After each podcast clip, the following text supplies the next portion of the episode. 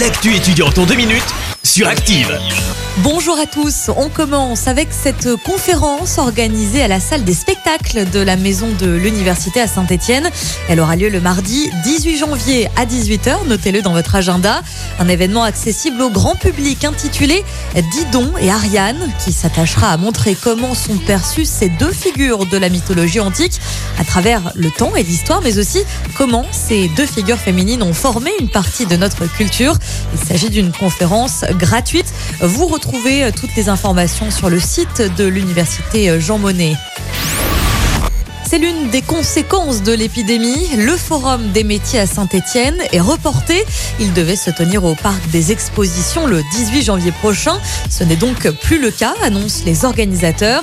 Cette sixième édition aura lieu le 15 mars de 8h30 à 17h, toujours au parc des expos dans le hall B. Un événement qui s'adresse aux collégiens en classe de 4e et 3e, mais aussi aux élèves de seconde.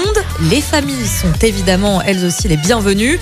200 exposants seront présents dans ce forum avec plus d'une centaine de métiers à découvrir.